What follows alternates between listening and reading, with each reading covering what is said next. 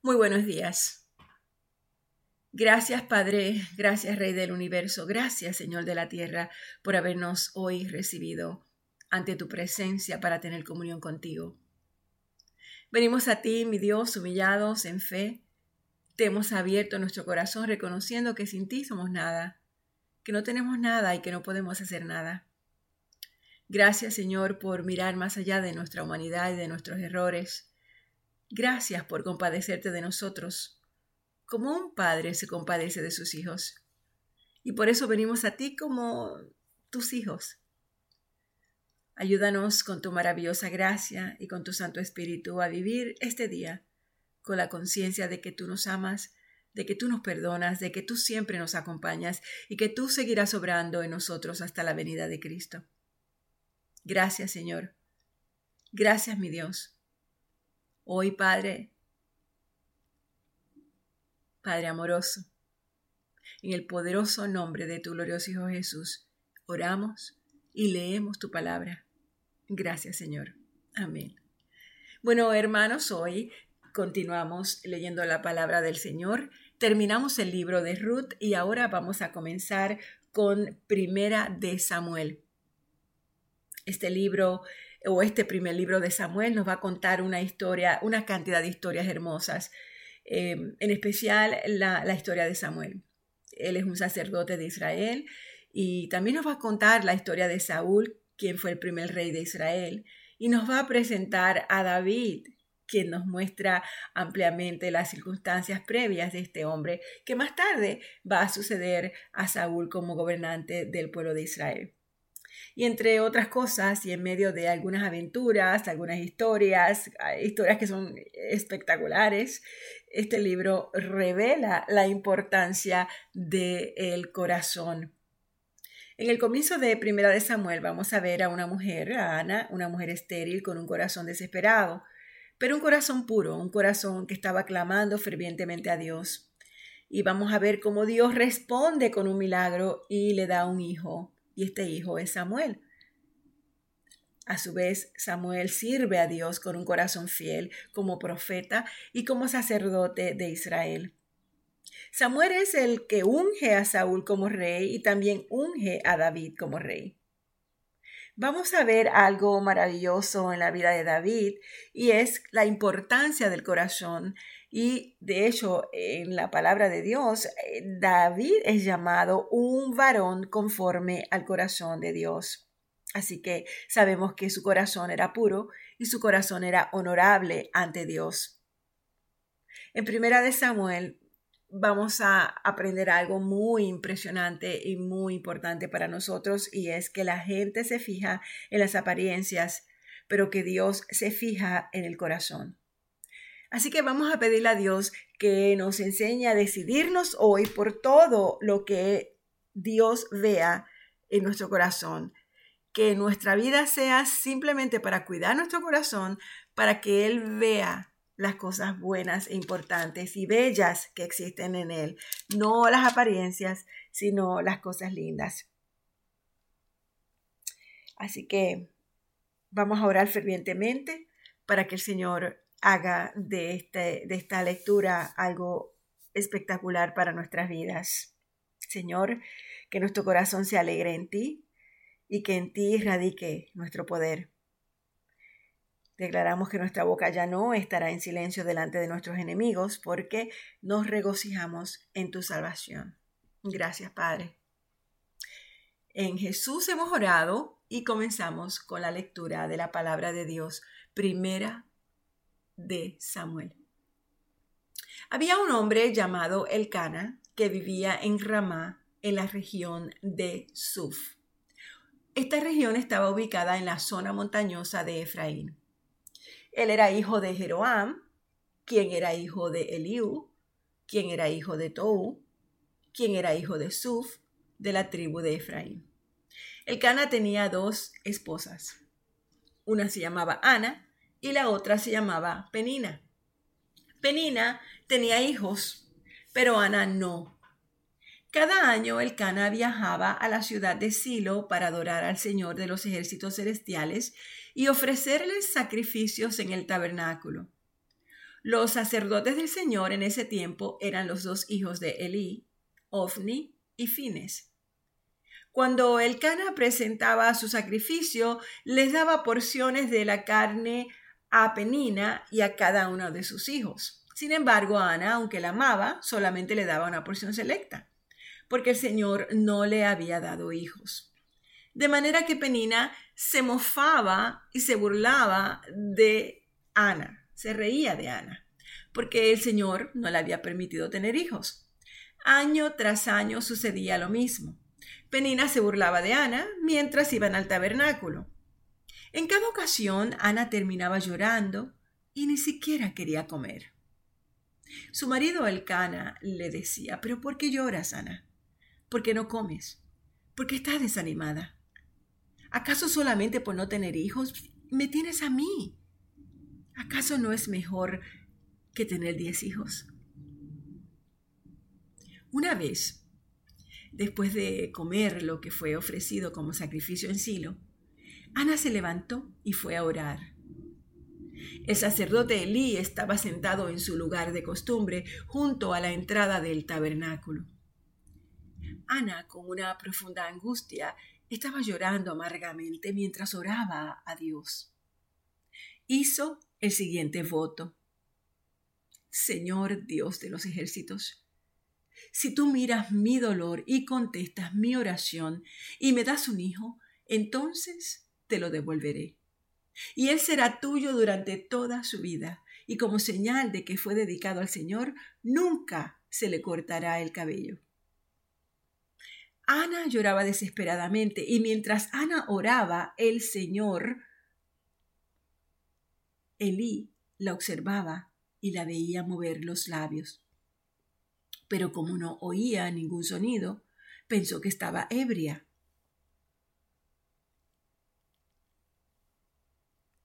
Elí les reclama. ¿Tienes que venir borracha? Abandona el vino. No, señor, respondió ella. Yo no he bebido vino ni nada más fuerte. Pero como estoy muy desanimada, derramaba ante el Señor lo que hay en mi corazón. Por favor, no piense que yo soy una mujer perversa. He estado orando debido a mi gran angustia y a mi profundo dolor. Entonces Elí le dice, bueno, en ese caso ve en paz que el Dios de Israel te concede lo que le has pedido. Muchas gracias, exclamó ella. Así que se fue, comenzó a comer de nuevo y ya no estuvo más triste. Temprano la mañana siguiente, la familia se levantó y una vez más fue a adorar al Señor. Después regresaron a su casa en Ramá y ahora bien, cuando el Cana se acostó con Ana, el Señor se acordó de la súplica de ella. Y a su debido tiempo, ella dio a luz un hijo a quien le puso por nombre Samuel, porque ella dijo, se lo pedía al Señor. Al año siguiente, el Cana y su familia hicieron su viaje anual para ofrecer sacrificio al Señor y para cumplir sus votos. Pero Ana no los acompañó y le dijo a su esposo, Esperemos hasta que el niño sea destetado y entonces yo lo llevaré al tabernáculo y lo dejaré allí con el Señor para siempre. Haz lo que mejor te parezca, acordó el Cana. Quédate aquí por ahora y que el Señor te ayude a cumplir tu promesa. Así que ella se quedó en casa y amamantó al niño hasta que lo destetó. Cuando el niño fue destetado, Ana lo llevó al tabernáculo en Silo. Ellos llevaron un toro de tres años para el sacrificio, una canasta de harina y un poco de vino. Después de sacrificar el toro, llevaron al niño allí. Ana le dijo, Señor, ¿se acuerda de mí? Soy aquella misma mujer que estuvo aquí hace unos años orándole al Señor. Y le pedí al Señor que me diera este niño, y él concedió mi petición. Ahora yo se lo entrego al Señor y le pertenecerá a él toda su vida. Y allí ellos adoraron al Señor. Luego de que Ana dejó al niño con el sacerdote Elí, Ana ora de la siguiente manera. Mi corazón se alegra en el Señor, el Señor me ha fortalecido.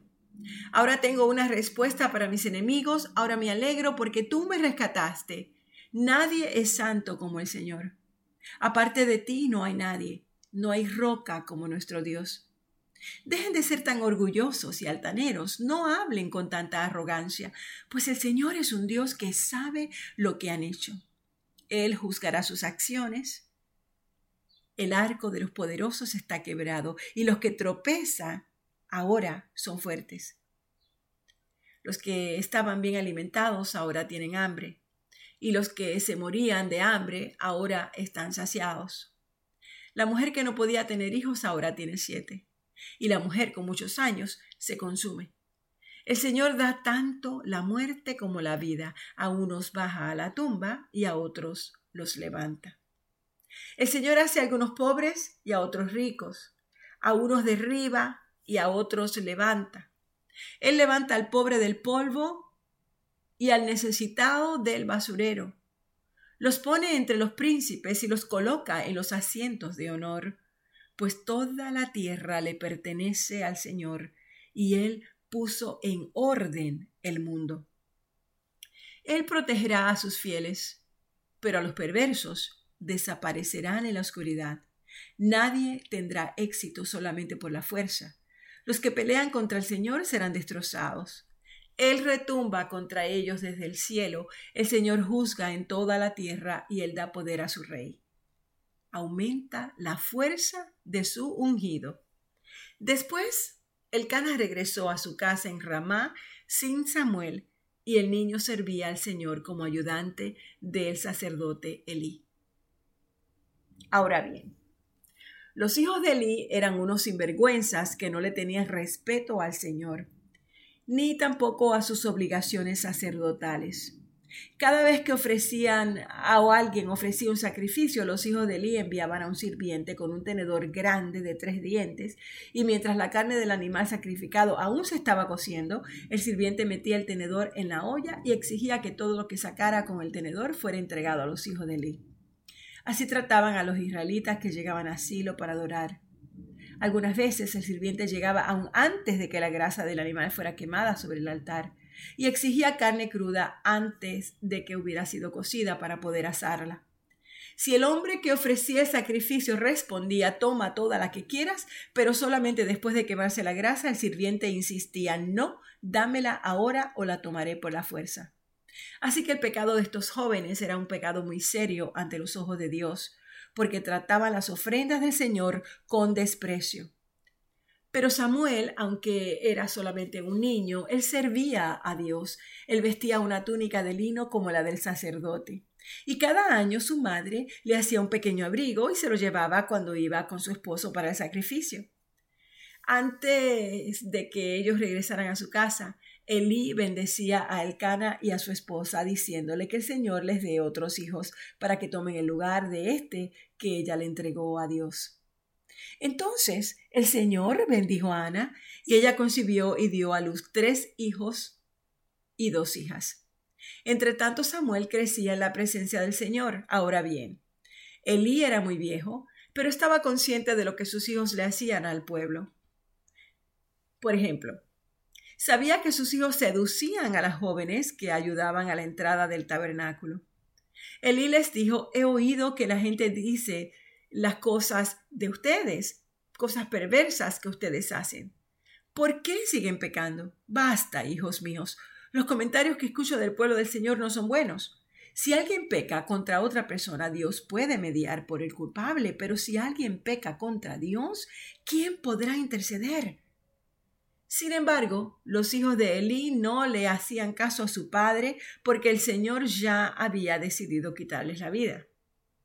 Mientras tanto, el señor Samuel crecía en estatura, estatura física y en el favor del Señor y en el de toda la gente. Cierto día un hombre de Dios vino a Elí y le dio el siguiente mensaje del Señor. Yo me revelé a tus antepasados cuando eran esclavos del faraón en Egipto. Yo elegí a tu antepasado de entre todas las tribus de Israel para que fuera mi sacerdote para que ofreciera sacrificios sobre mi altar y quemara incienso y vistiera el chaleco sacerdotal cuando me servía. Y les asigné las ofrendas de los sacrificios a ustedes los sacerdotes. Entonces, ¿por qué menosprecian mis sacrificios y mis ofrendas? ¿Por qué le das más honor a tus hijos que a mí? pues tú y ellos han engordado con lo mejor de las ofrendas de mi pueblo Israel. Por lo tanto, el Señor Dios de Israel te dice, Prometí que los de tu rama de la tribu de Leví me servirían siempre como sacerdotes. Sin embargo, honraré a los que me honran y despreciaré a los que me menosprecian. Llegará el tiempo cuando pondré fin a tu familia para que ya no me sirva en el sacerdocio. Todos los miembros de tu familia morirán antes de tiempo y ninguno llegará viejo. Con envidia mirarás cuando derrame prosperidad sobre el pueblo de Israel, pero ningún miembro de tu familia jamás cumplirá sus días.